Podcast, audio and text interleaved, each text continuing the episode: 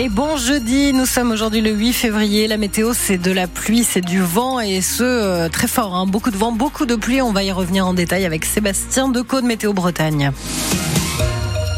Et ce sera après le journal. L'inquiétude des producteurs bretons de lait, ils manifestent aujourd'hui en Ille-et-Vilaine. Devant le site de Savancia à Saint-Brice-en-Cogle, dans le nord-est du département. Mobilisation des adhérents de l'organisation de producteurs West Lait, qui regroupe plus de 500 producteurs situés en Normandie et en Bretagne. En cause, le contrat entre Westley et Savancia qui se termine dans un mois tout pile.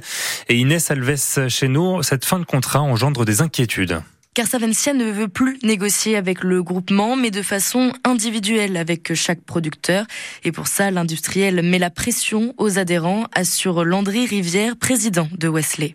Que tu démissionnes de Westley si tu veux qu'on te collecte euh, le 9 mars. Ou alors, si tu veux du volume pour financer ton projet, il ben, faut que tu démissionnes de Westley pour euh, pouvoir avoir du volume supplémentaire. Résultat Les producteurs ont peur, hein. ça déstabilise les producteurs. Hein. Il y a des gens qui se posent la question de démissionner pour céder un peu à, à la pression. Mais euh, la quasi-totalité des producteurs aujourd'hui euh, soutiennent l'OP, sont adhérents à l'OP et souhaitent une issue favorable à cette situation. Il faut dire que les deux parties n'ont pas beaucoup le choix. Landry Rivière assure que Savencia ne peut pas se passer de l'apport de lait du groupement. Et nous, euh, on n'a pas le choix non plus d'avoir un contrat avec eux parce qu'on n'a pas d'autre solution. On n'a pas d'autre solution pour vendre notre lait. Parce qu'en fait, euh, je vois dans l'Ouest, il y a un équilibre euh, entre la demande et l'offre. Et entre les industriels, euh, pour l'instant, il y a un peu de bienveillance les uns envers les autres pour ne pas euh, déstructurer l'approvisionnement de chaque laiterie. Quoi. Grâce à leur mobilisation devant Savencia, les producteurs espèrent obtenir un entretien avec la direction. Westley a également lancé une pétition de soutien envers son organisation de producteurs qui regroupe près de 700 signatures ce matin.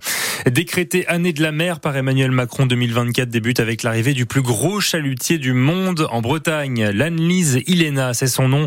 C'est le dernier investissement de la compagnie des pêches de Saint-Malo autorisé par l'administration française, 145 mètres de long, capable de pêcher jusqu'à 400 tonnes de poissons toutes les 24 heures. Il est surnommé navire de l'enfer et doit principalement pêcher du merlan bleu destiné à la fabrication du surimi. Les associations de défense de l'environnement dénoncent un symbole du passé et appellent le gouvernement à changer radicalement de cap pour mettre en œuvre un plan de transition vers des pratiques à faible impact. L'heure du bilan de fin de saison dans la baie du Mont-Saint-Michel. Et les producteurs de l'AOP Moule de Bouchot n'ont pas vraiment de quoi se réjouir. Ils ont subi entre 20 et 30 de pertes cette année, Loïc Guélec, et ce à cause d'un prédateur féroce, les araignées de mer. Oui, si les macreuses, des canards marins noirs ou les goélands s'attaquent au moule de Bouchot, l'araignée de mer est vraiment l'ennemi public numéro un. De mi-juin à fin octobre, le combat est inégal, déplore Hugo Cornet, le président du comité AOP moule de Bouchot de la baie du Mont-Saint-Michel. Ça devient de plus en plus problématique parce qu'on a du mal à, à, réussir à garnir nos pieux correctement. On refait à trois, à quatre fois le travail qu'habituellement habituellement on mettait une ou deux fois. Donc euh, c'est une fatigue euh, psychologique et physique. On fait venir de plus en plus de naissants afin de pouvoir garnir correctement nos pieux. La riposte s'organise, les professionnels ont mis en place un système de drague à roulettes pour pêcher les araignées et les rejeter au large.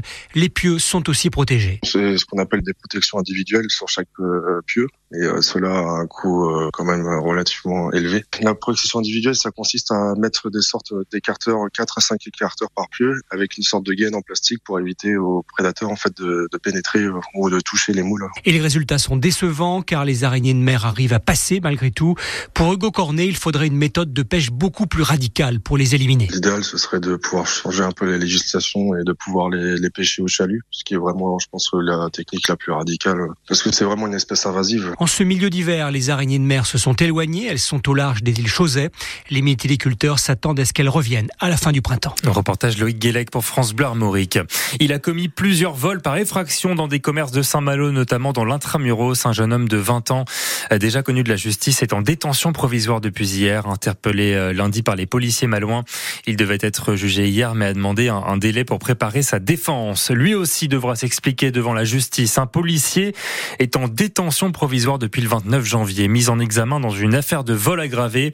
Âgé de 24 ans, il est notamment soupçonné d'avoir profité de sa fonction pour fournir des informations à des cambrioleurs. Lors de sa garde à vue, il a avoué avoir pénétré par effraction dans une maison à Plérin dans la nuit du 23 au 24 janvier. Le retour de la Star League ce soir, c'est du handball. C'est son Rennes dispute le match d'ouverture de la deuxième partie de saison. Le coup d'envoi est à 20h30 à la Glace Arena face à Nîmes. Actuellement 13e, les irréductibles doivent se relancer après une première moitié de championnat compliquée. Et puis en football, suite et fin des huitièmes de finale de Coupe de France ce soir, euh, Rouen reçoit Monaco à 21h. Hier soir, la surprise est venue du Puy, club de quatrième division, vainqueur de Laval de Buzyn parmi les autres qualifiés.